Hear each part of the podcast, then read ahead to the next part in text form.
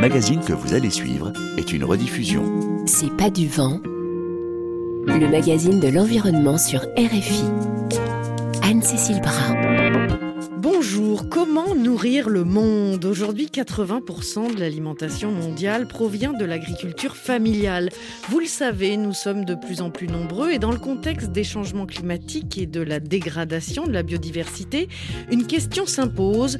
Quel est le modèle agricole à développer largement? Éditorialiste et journaliste au quotidien britannique The Guardian, Georges Monbiot, qualifié par Greta Thunberg d'être l'une des voix les plus courageuses du mouvement écologique aujourd'hui, a enquêté pour tenter de répondre à cette question. Son dernier livre, Nourrir le monde sans dévorer la planète, publié aux éditions Les Liens qui libèrent, démontre l'absurdité et les limites du système alimentaire mondial actuel. Mais surtout, il démontre que nous pouvons produire plus de nourriture sans détruire la biodiversité et que cela ne passe pas par l'agriculture industrielle. Georges Monbiot sera notre invité dans un instant, mais tout d'abord, je vous propose un voyage au Japon à la rencontre des gardiens de la salamandre géante. Soyez les bienvenus dans C'est pas du vent. C'est pas du vent. Sur RFI. Au Japon, la salamandre géante est une espèce endémique fascinante dont l'ADN remonte à près de 23 millions d'années. Mais depuis 2022, elle a été placée sur la liste des espèces vulnérables par l'Union internationale pour la conservation de la nature, l'UICN. Résultat, des hommes et des femmes lui dédient leur vie pour la protéger. C'est un reportage de Nicolas Selnik.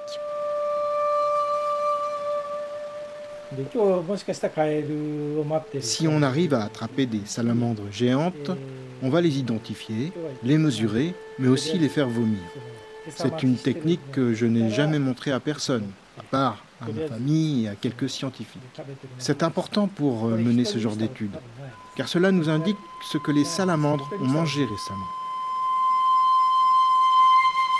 Le professeur Sumio Okada est l'un des spécialistes les plus réputés de la salamandre géante du Japon. Par une chaude soirée d'été, il nous autorise, exceptionnellement, à assister à l'une de ses expéditions dans le nord-ouest du pays, dans la préfecture de Totori. Nous avons les pieds dans l'eau, il fait nuit noire, des lucioles illuminent les rizières et quatre lampes torches fouillent le lit du ruisseau. Au bout d'une vingtaine de minutes, nous trouvons une, puis deux, puis trois salamandres. Le professeur introduit un tuyau dans la bouche de la salamandre et commence à pomper pour y injecter de l'eau. On commence à voir ce qu'elle crache. Qu'est-ce qu'elle a mangé Donc là, elle vient de vomir un peu tout ce qu'elle a mangé. Qu'est-ce qu'on voit dedans Des graines, peut-être quelques insectes. Ah, il y a une espèce de grenouille. Donc elle a mangé une grenouille sans doute. Capturer les salamandres permet aussi de les mesurer pour essayer de deviner leur âge. En novembre 2003, j'ai fait une première analyse dans cette rivière. Il faisait très froid. Avec ma compagne, nous avons trouvé une salamandre de 17,8 cm. J'étais ravi de cette découverte. On lui a mis une puce pour pouvoir l'identifier. 11 ans plus tard, on a retrouvé cette même salamandre. Elle mesurait 40 cm. Encore 5 ans après, on l'a attrapée une nouvelle fois. Et là, elle mesurait 51 cm. Je pense que la première fois, elle devait avoir 3 ans. Et la dernière, 20 ans.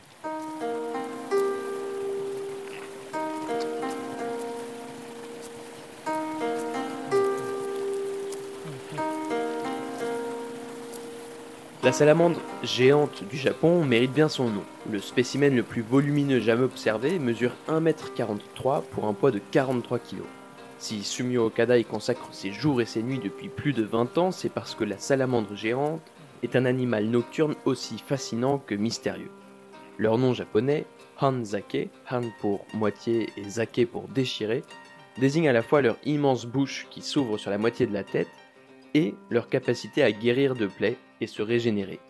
Les vieilles légendes racontent qu'une salamandre, même coupée en deux, peut se soigner. Dans l'histoire du Japon, il y avait deux grands clans et euh, ils ont été acculés à un endroit et pour survivre, ils se sont transformés en salamandres géantes. Juliette Sato est une franco-japonaise qui a découvert les salamandres lorsqu'elle s'est installée dans la province de Totori il y a 5 ans.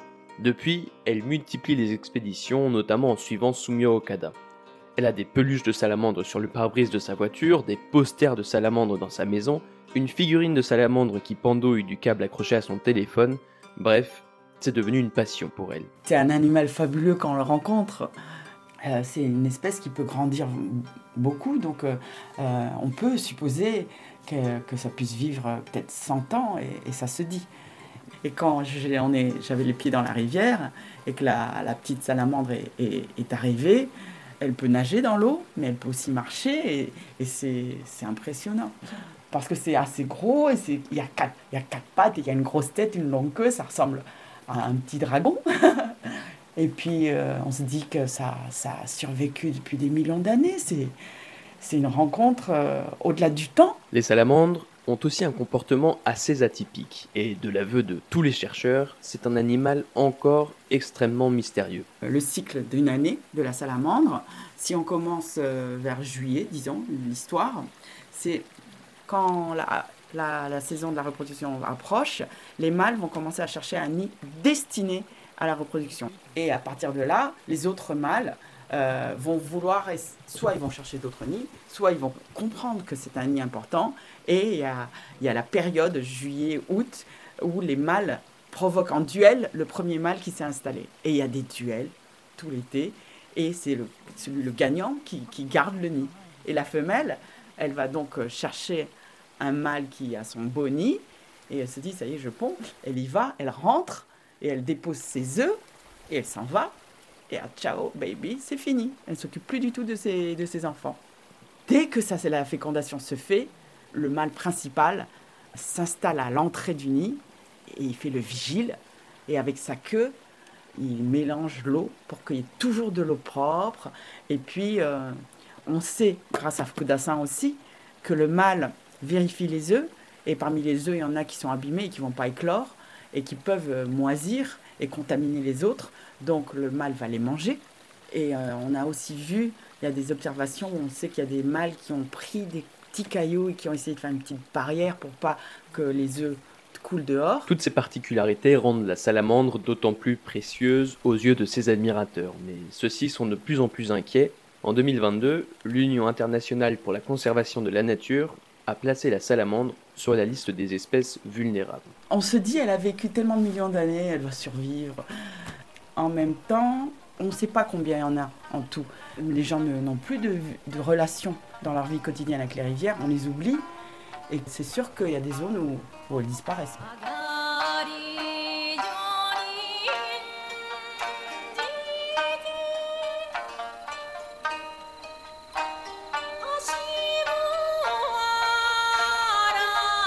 Minato Ida, elle, pense tous les jours aux salamandres. Elle a 94 ans et 6 mois, précise-t-elle fièrement, et vit dans la même maison depuis plus de 75 ans. On l'aperçoit alors qu'elle est courbée en deux, affairée à son potager. Dès qu'elle a assez d'énergie, elle marche jusqu'à la rivière près de sa maison pour voir si une salamandre occupe le nid qu'elle a repéré. Une fois, j'ai eu l'immense chance de voir cinq mâles qui arrivaient du bas de la rivière et qui faisaient la course jusqu'au nid. Et après, ils se sont battus, ils se mordaient et ils se faisaient rouler les uns les autres. Quelle chance d'avoir vu ça On a regardé ça avec quelques voisins et on s'est bien amusé. Quand Madame Ida voit des salamandres, elle prend des photos avec un vieil appareil, puis fait développer la pellicule et envoie les images au professeur Okada. Cela lui a permis de repérer l'une des principales menaces qui pèsent aujourd'hui sur l'espèce, le béton. Le béton, c'est un vrai problème. Quand j'étais plus jeune, la rivière était à l'état naturel et il y avait plein de salamandres. Puis, ils ont tout bouché. Ils ont essayé de laisser quelques nids et de fabriquer quelques aménagements, mais on voit bien que ça ne marche pas et qu'il y a beaucoup moins de salamandres aujourd'hui qu'avant.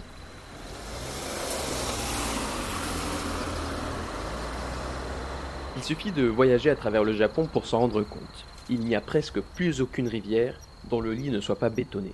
Et cela a plusieurs conséquences pour les salamandres. D'abord, comme l'observe le professeur Okada, elles ont de plus en plus de difficultés à se nourrir, au fur et à mesure que les crapauds, petits poissons et insectes disparaissent. Ensuite, elles sont plus vulnérables aux prédateurs et peinent à trouver un lieu idéal pour nidifier. Enfin, lors des fortes pluies, elles se font emporter en aval, ne parviennent pas à remonter le courant et échouent sur les plages. Kyoshi Matsuda a 69 ans. Il est le chef officieux du village de Daizen et il a été aux premières loges pour observer la transformation du paysage. Cela fait dix générations que ma famille habite dans le village de Daisen. Depuis l'époque Edo, il y a 300 ans, on habite dans cette maison. Il y a une cinquantaine d'années, quand l'État a décidé de moderniser la région, c'est Matsuda qui était en charge de dessiner le nouvel aménagement urbain. Depuis cette époque, l'agriculture a complètement changé. Il y a 50 ans, avant les travaux d'aménagement, toutes les rivières étaient à l'état naturel. Elles faisaient des courbes pour suivre la forme des pentes, des talus et des collines. Elles se déplaçaient si elles étaient bloquées par la roche dure. Dans les endroits meubles, elles évoluaient selon le courant. Il y avait des bambouseraies, de petites forêts, des petites cascades. Puisque les rivières avaient des formes bizarres, les rizières aussi avaient des formes bizarres. À cause de cela, on ne pouvait utiliser aucun outil, aucune machine. Alors on travaillait à la main ou avec des vaches pour ceux qui en avaient et qui les prêtaient aux voisins. On s'entraidait énormément. À l'époque, le prix du riz était très élevé.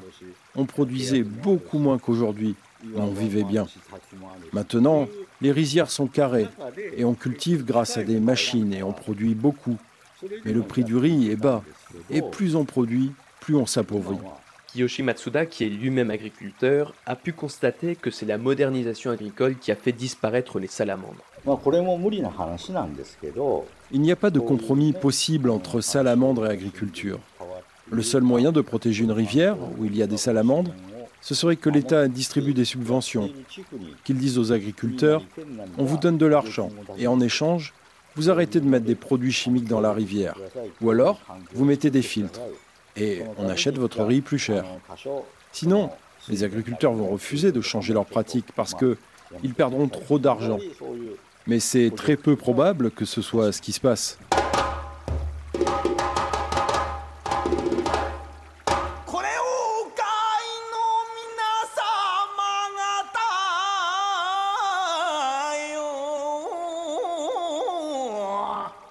Face à la complexité du problème, le Japon semble manquer de volonté.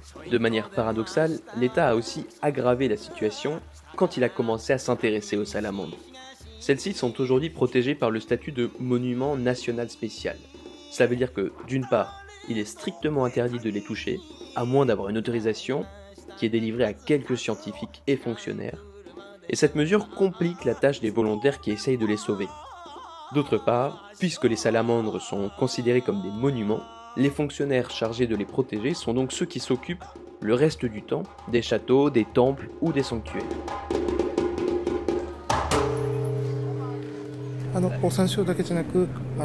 Moi, je m'occupe de protéger les salamandres, mais aussi de mettre en valeur le patrimoine historique et la culture japonaise. Naoki Ida est un fonctionnaire municipal. Depuis 14 ans, il est en charge de la protection des salamandres.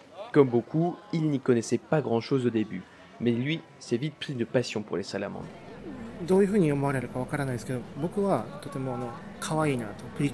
Je ne sais pas ce que vous en pensez, mais moi je trouve qu'elles sont super mignonnes. L'année dernière, j'ai fait une étude de terrain sur une rivière qui a été complètement bétonnée il y a 30 ou 40 ans. J'étais sûr et certain que je ne trouverais aucune salamandre. Mais sur 600 mètres, j'ai trouvé 10 salamandres. Ma première réaction, ça a été de penser Fantastique Amen Il y a donc des salamandres Puis j'ai remarqué quelque chose. Ce n'étaient que des salamandres adultes de 50 ou 60 cm.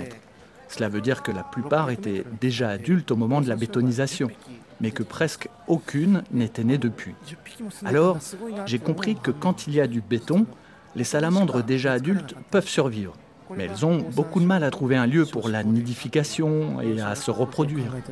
En attendant de trouver une meilleure solution, l'État ainsi que plusieurs associations ont construit des nids artificiels où les mâles peuvent nicher. Matsumoto est le responsable du nid dans la ville de Nanbu. Il nous emmène observer ce refuge, d'où on voit dépasser la tête d'une salamandre. Le mâle qui habite ce nid s'appelle Tsunekio. Il mesure 97 cm. C'est une superbe salamandre. Avant que la rivière ne soit bétonnée, ici, on savait que c'était un lieu de ponte pour les salamandres.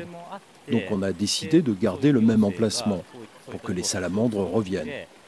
Cela fait huit ans que je m'occupe de ce nid artificiel. Ça a mis du temps, mais aujourd'hui il fonctionne. Les salamandres l'habitent.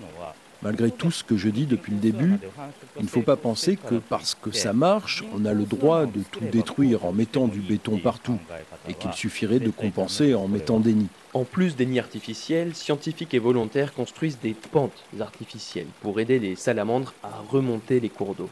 À première vue, ça ressemble à un tas de cailloux. Mais il y a tout un savoir-faire. Il faut que la pente ait une certaine inclinaison, une certaine hauteur, soit placée au bon endroit. Bref, ça ne fonctionne pas à tous les coups.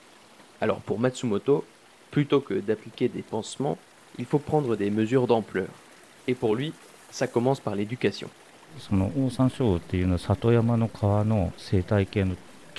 La salamandre est au sommet de la chaîne alimentaire des rivières. Cela veut dire que si on la protège, on protège tout le reste. On protège tous les autres petits animaux dont elle se nourrit. On garantit que l'eau est de bonne qualité, que l'environnement n'est pas pollué. S'il n'y a plus de salamandres géantes, c'est tout l'environnement qui va petit à petit se détruire. Donc pour nous, humains, vivre dans un environnement sans salamandres, cela veut dire vivre dans un environnement malsain.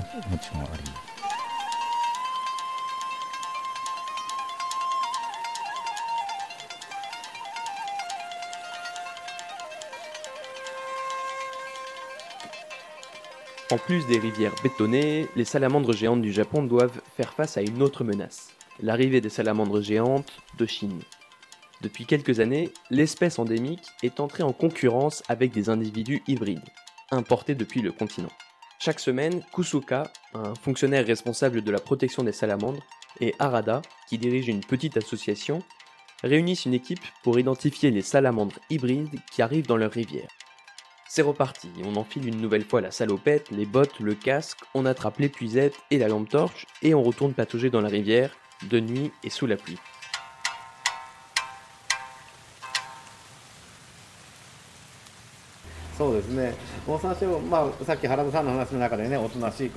Certaines salamandres sont timides, d'autres agressives. Et d'après ce qu'on a pu observer, les salamandres chinoises ou hybrides sont plus agressives que les salamandres endémiques. Elles sont aussi un peu plus grandes. Donc lorsque les mâles se battent pour trouver un nid, ce sont les hybrides qui gagnent, ce qui signifie que petit à petit, la population d'hybrides augmente. Et puisque c'est une compétition, plus il y a d'hybrides, moins il y a de salamandres endémiques. Or, la salamandre endémique est une espèce qu'on ne trouve qu'au Japon et qui est précieuse. Les endémiques ont déjà disparu de la rivière de Kyoto, où elles ont été remplacées par les hybrides. On voudrait éviter que les salamandres endémiques disparaissent. C'est pour ça qu'on essaye de retirer les salamandres hybrides de cette rivière.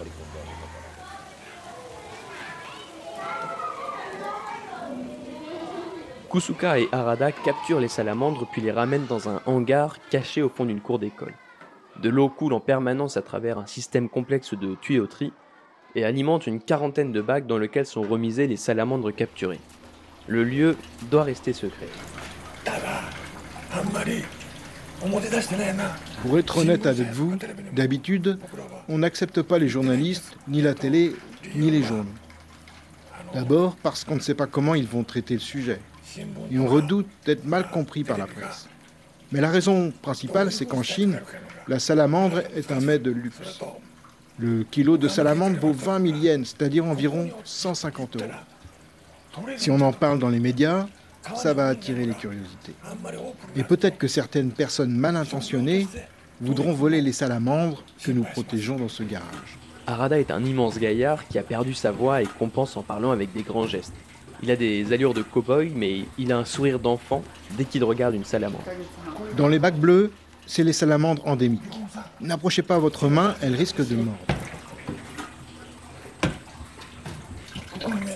Celle-ci, c'est ma préférée. C'est la plus mignonne. Les salamandres qui sont ici, on les donne parfois à des chercheurs qui font des analyses scientifiques pour faire avancer les connaissances. Nous, on ne les tue pas. On se pose tous les jours la question. Les salamandres hybrides n'ont-elles pas le droit de vivre dans une rivière? C'est une question difficile, parce qu'on aime aussi les salamandres hybrides. Ne pourraient-elles pas vivre, par exemple, dans la nature, dans un lieu spécifique qui serait choisi pour elles? À l'échelle de notre association, on n'a pas la réponse à ce problème.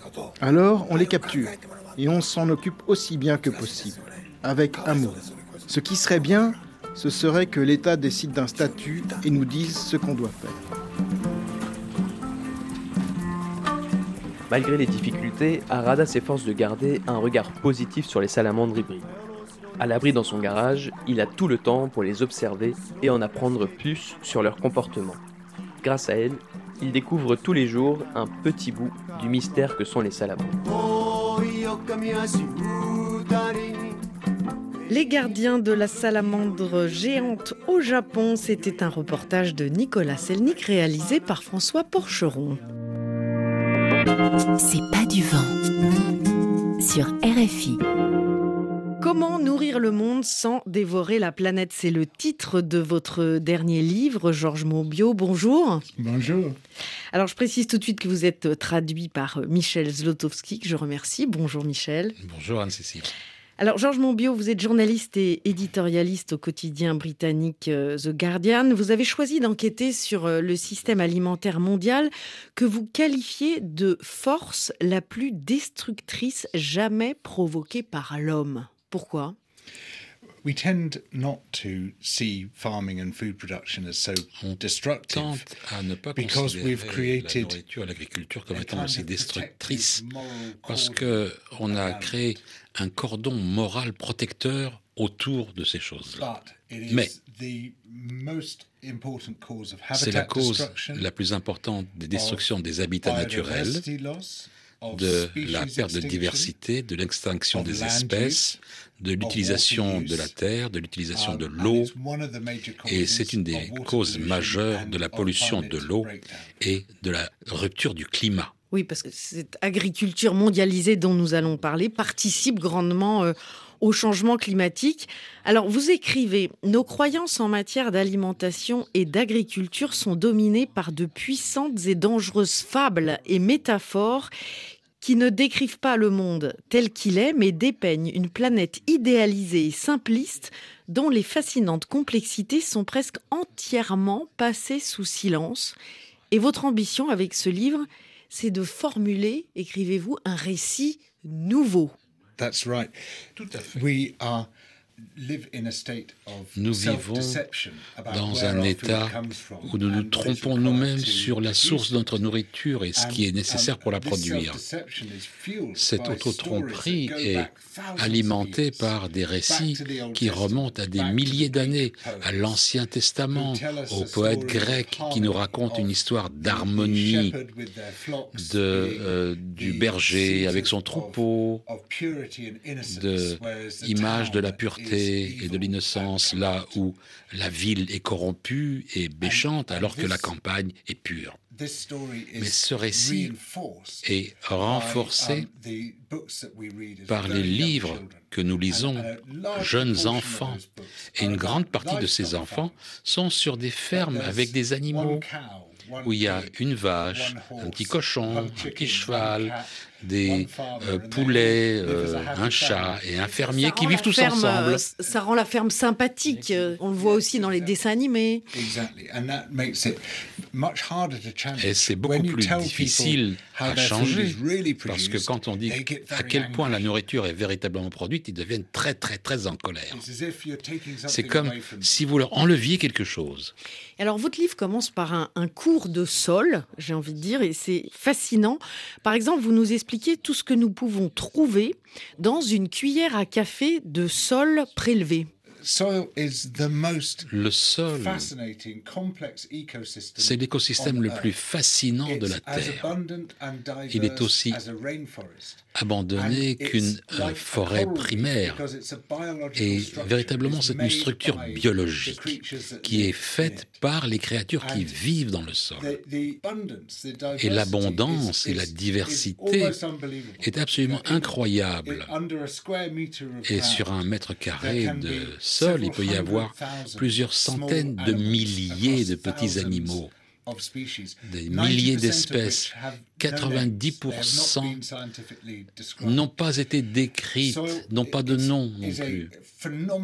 Le sol est un système extrêmement complexe et le système, les liens entre les champignons, les plantes et le sol ne commencent que maintenant à être décrites.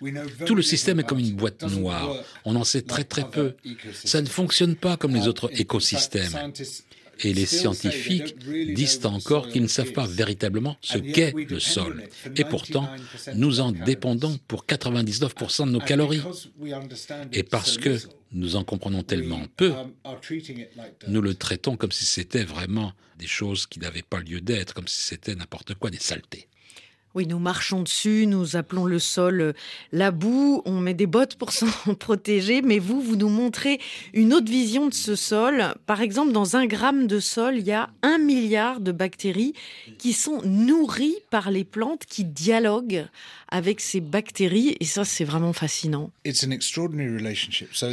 une relation extraordinaire. Les petites zones de sol autour des racines d'une plante a une communauté de bactéries les plus denses au monde. Et ce n'est pas simplement n'importe quelle bactérie, ce sont des bactéries que la plante sélectionne elle les sélectionne en leur parlant. Les plantes peuvent parler. Et elles parlent ce, langage chimique très élaboré qui envoie des signaux aux bactéries spécifiques dont ils ont besoin et qui leur disent réveillez-vous. Et les ayant réveillés, ces espèces-là et pas d'autres, elle leur envoie du sucre. Et dans certains cas, 40% de tout le sucre qu'une plante réalise par la photosynthèse est renvoyé au sol pour nourrir les bactéries. Et ces bactéries aident à avoir des nutriments pour la plante, forment un anneau protectif pour euh, éviter les agents pathogènes et les parasites, et également stimulent le système immunitaire de la plante. Et lorsque vous prenez tous ces effets en compte, peut-être que ça veut dire quelque chose chez vous. Est-ce que ça vous rappelle quelque chose? Mais oui, ça vous rappelle les intestins humains.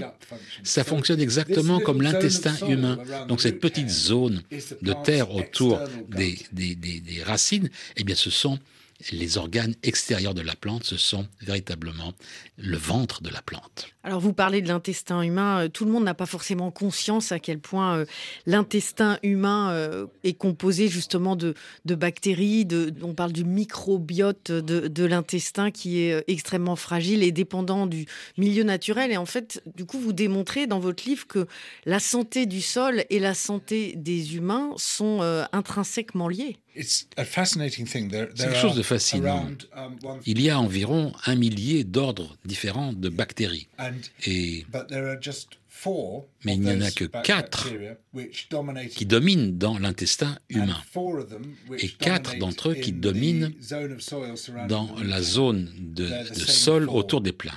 Les quatre mêmes groupes. La fonction est absolument semblable, quasiment la même. Et nous ne commençons seulement à comprendre ces relations. Mais il s'avère que notre survie dépend totalement de cela. Tout comme nous, nous dépendons des bactéries dans notre intestin, les plantes dépendent des bactéries dans le sol.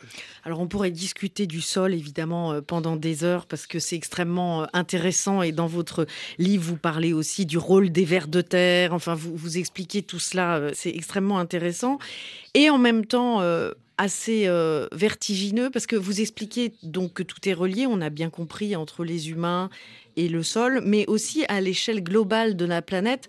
Par exemple, vous expliquez que les cultures irriguées en Inde, au Pakistan et au Bangladesh ont des conséquences sur euh, l'Afrique de l'Est. Expliquez-nous cela. Oui, une portion intéressante de euh, ces chutes euh, de pluie sont causées par l'irrigation des champs au Pakistan et dans l'Inde occidentale, dans la vallée de l'Indus, qui est la plus grande vallée irriguée du monde. Et à une période de l'année, cette humidité est apportée par le vent à travers l'océan Indien Vers l'Afrique de l'Est. Et quand l'humidité arrive sur le continent, se condense et ça devient des chutes de pluie. Et il apparaît donc, euh, eh bien, les cultures de l'Afrique de l'Est dépendent des cultures en Inde et au Pakistan. C'est un des exemples de la complexité des liens dans les systèmes terrestres. Et à nouveau, nous ne faisons que commencer à comprendre cette complexité phénoménale. Oui, comme on dit que le sable du Sahara voyage à travers l'océan Atlantique pour fertiliser les forêts de l'Amazonie. Yes, that's right. That's right. And of course, then the moisture from the Amazon Tout à fait. L'humidité de l'Amazone retraverse l'Atlantique et aide à irriguer l'Afrique.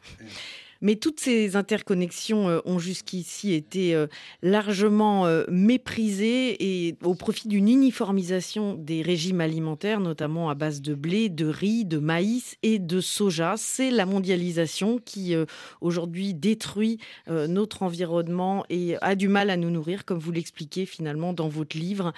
Alors comment faire pour euh, trouver d'autres solutions? Nous en parlons juste après une pause musicale qui fait toujours du bien avec euh, Michael Jackson, Heal the World. There's a place in your heart and I know that it is love. And this place is much brighter than tomorrow. And if you really try you'll find there's no need hurt are ways to get there. If you care enough for the living, make a little space, make a better place. Heal the world, make it a better place for you and for me and the entire human race. There are people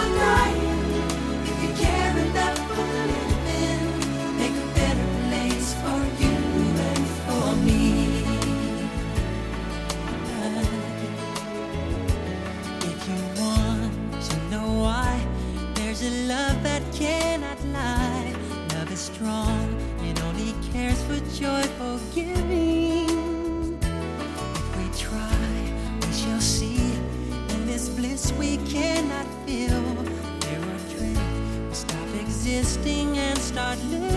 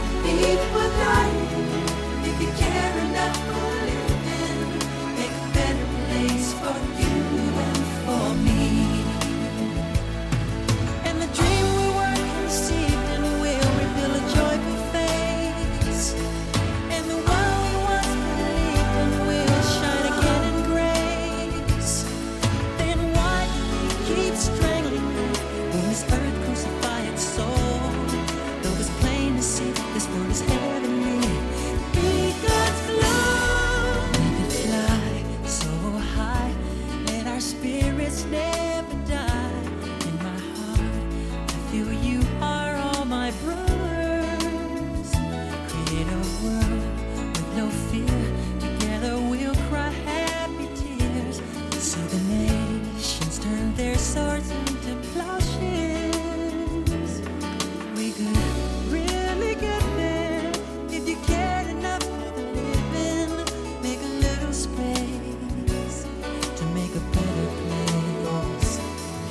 World, soigner le monde par Michael Jackson dans C'est pas du vent sur RFI.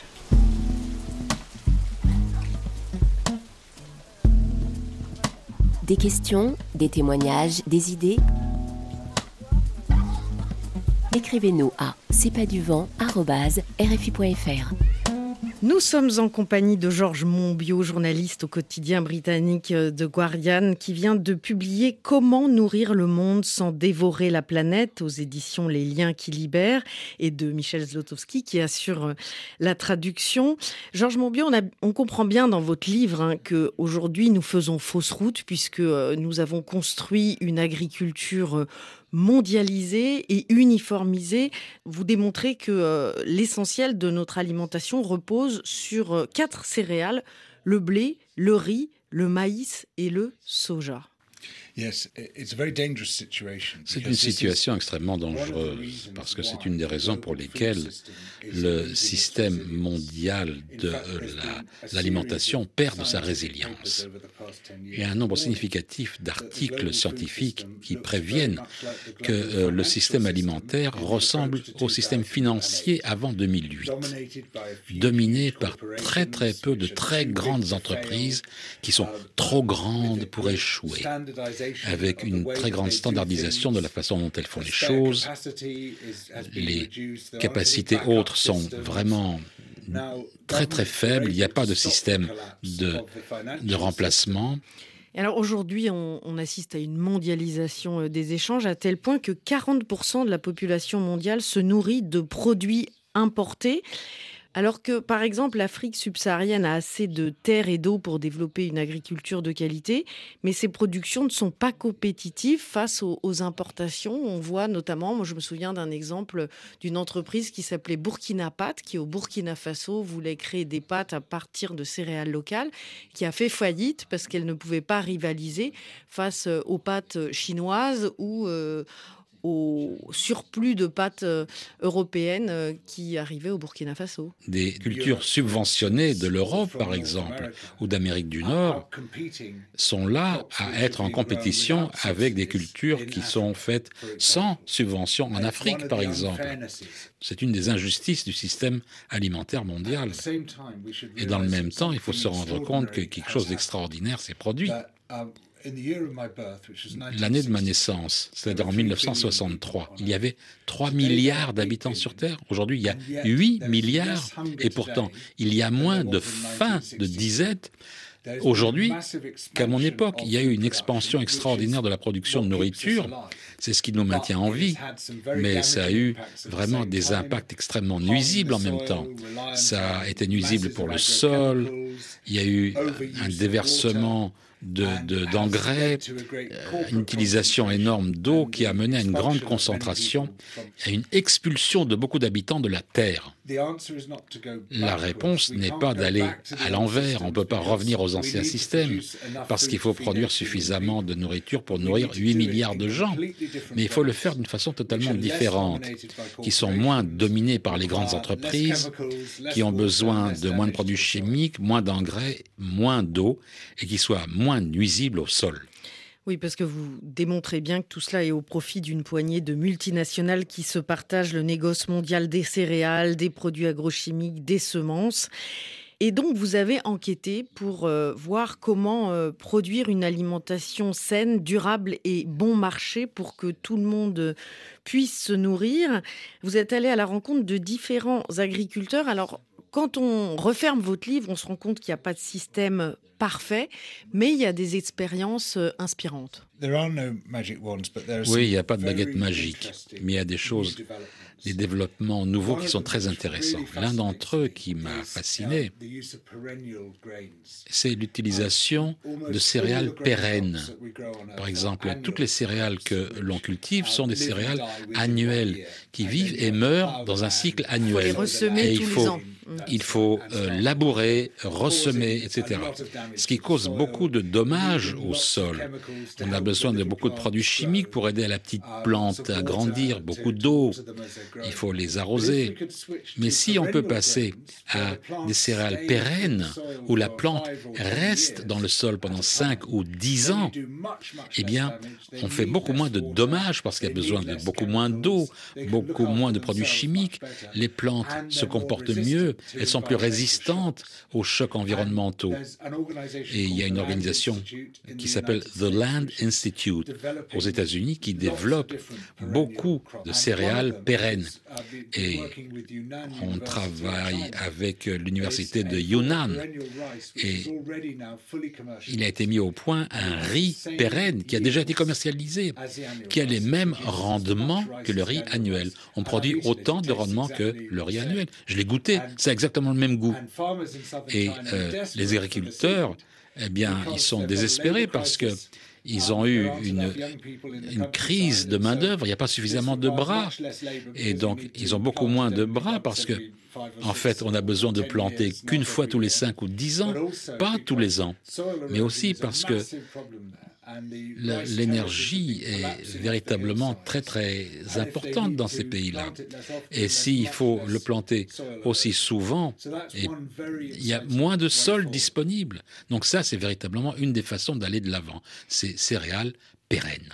Alors vous parlez par exemple euh, d'une plante qui s'appelle le kernza qui est totalement méconnue, mais qui a des vertus extraordinaires. C'est une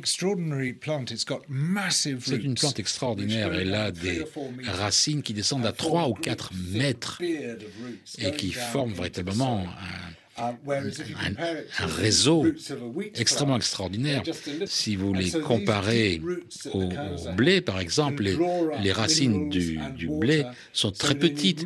Eh bien, les racines du kérouza vont beaucoup plus profondément et ont besoin de beaucoup moins d'apports, beaucoup moins d'intrants, parce qu'elles vont chercher ce qu'il leur faut beaucoup plus profondément. Et puis le kérouza a un, goût nettement meilleur.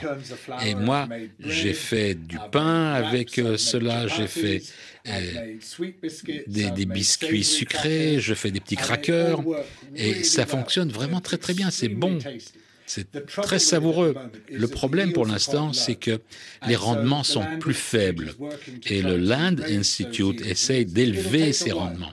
Ça va prendre un peu de temps, mais une fois qu'on arrive au même rendement que le blé, à ce moment-là, on a une façon de produire des, des céréales excellentes, très savoureuses, avec une petite fraction de l'impact environnemental du blé. Parce que les plantes restent dans la terre pendant des années. Alors il y a des continents qui euh, sont euh, en pleine euh, expansion agricole. Je pense notamment au continent africain qui pour l'instant n'a pas de, modèle trop industrialisé. Hein. Aujourd'hui, 80% de l'alimentation mondiale provient encore de l'agriculture familiale et en Afrique, c'est essentiellement l'agriculture familiale qui nourrit les populations. Donc ce qu'il faudrait éviter, c'est que toutes ces personnes qui pratiquent l'agriculture familiale soient happées par euh, ce mouvement des multinationales qui vendent leurs kits euh, semences améliorées engrais, mais aujourd'hui, par exemple, elles sont en train d'arriver vraiment furieusement sur le continent africain. Comment contrer cette avancée et valoriser une autre agriculture plus respectueuse de l'environnement et des agriculteurs? C'est très important. Ce qui est nécessaire, c'est pas remplacer les petits fermiers, mais de les aider à améliorer euh, leur euh, rendement en protégeant le sol. Parce qu'un des grands problèmes dans l'Afrique subsaharienne, c'est qu'il y a une érosion rapide du sol dans beaucoup d'endroits. Et ce sol a perdu de sa qualité de façon significative au cours des dernières 50 ans. C'est un désastre dans certaines parties de l'Afrique. Ce qui est nécessaire de façon urgente, c'est beaucoup plus de recherche pour trouver des manières de produire plus avec moins d'impact. On a besoin de l'agriculture à haut rendement avec moins d'impact.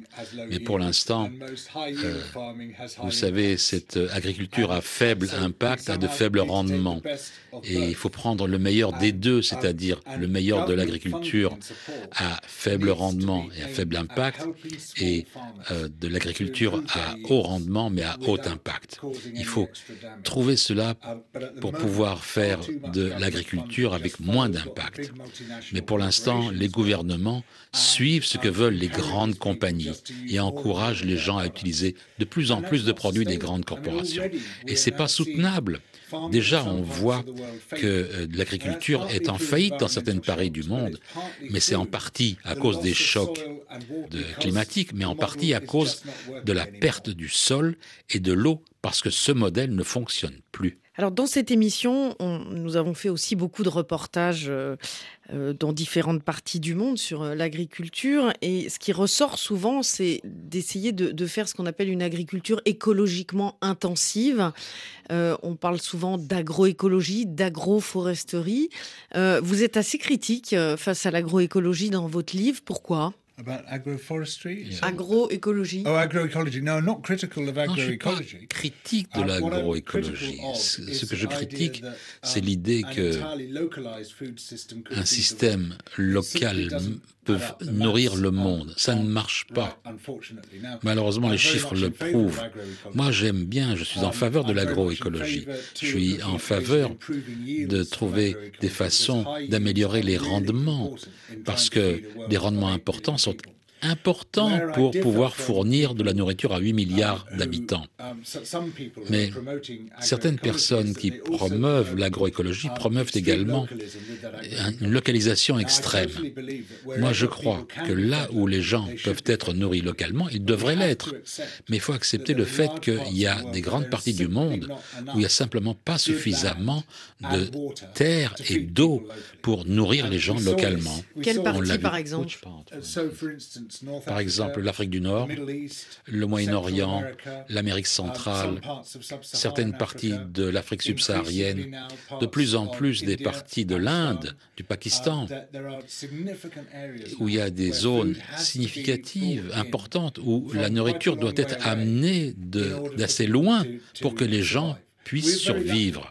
On a beaucoup de chance en France, au Royaume-Uni. On peut produire toute la nourriture que l'on veut, toute l'alimentation qu'on veut. Si on était isolé, on pourrait toujours produire suffisamment pour nous. Mais il y a beaucoup d'endroits au monde où ce n'est plus le cas. Et de façon grandissante, avec la détérioration du climat, il y a de plus grandes parties des terres euh, agricoles qui se dessèchent et qui sont euh, attaquées par les cyclones, par les inondations, par l'érosion du sol, et les distances sur lesquelles la nourriture doit voyager deviendront de plus en plus grandes. C'est une réalité. La grande différence, c'est moins de manger localement que d'arrêter de manger des produits carnés, passer vers un régime de légumes et de fruits. C'est le plus grand impact que vous pouvez avoir dans votre régime alimentaire. Le poids total des euh, mammifères sur Terre, ce sont, il n'y a que 4% des mammifères sauvages. 36% euh, c'est les êtres humains et 60% c'est l'élevage. Et le développement de, l'élevage est beaucoup plus important que celui des êtres humains. L'élevage augmente de 2,4% chaque année. Et c'est un élevage qui mange la planète, qui dévore la planète pour pouvoir élever ces animaux. Ou alors il faut avoir des, euh, des cultures qu'on doit importer de loin pour les nourrir, avec un gros impact des deux côtés. Parce que quand euh, les animaux défèquent, eh bien, ça, ça, tue les rivières et il ne peut pas y avoir de, de, de vivants ou de petits animaux qui vivent là où il y a un tel niveau d'élevage. Et ça a besoin de plus en plus euh, de terre pour pouvoir avoir des céréales pour nourrir ces animaux. C'est ce qui mène à la destruction de la forêt amazonienne, des forêts au Myanmar, en Australie, à Madagascar, en Colombie, dans beaucoup d'autres endroits avec la plus grande diversité, biodiversité. C'est véritablement l'élevage qui détruit cela. Et quand on voit des chefs célèbres qui nous disent Ah, mais il faut manger plus de viande. Mais non, ça veut dire qu'on va détruire notre planète encore plus vite. Voilà pourquoi il faut lire votre livre Nourrir le monde sans dévorer la planète. C'est publié aux éditions Les Liens qui libèrent. Merci Georges Monbiot d'être passé dans C'est pas du vent. Merci Michel Zlotowski pour la traduction. Merci à Diego Tenorio pour la réalisation de cette émission. Merci à vous, chers auditeurs. N'hésitez pas à nous écrire et à partager euh, nos podcasts sur vos plateformes préférées. Prenez soin de vous et des vôtres. Nous nous retrouvons la semaine prochaine, même planète, même heure.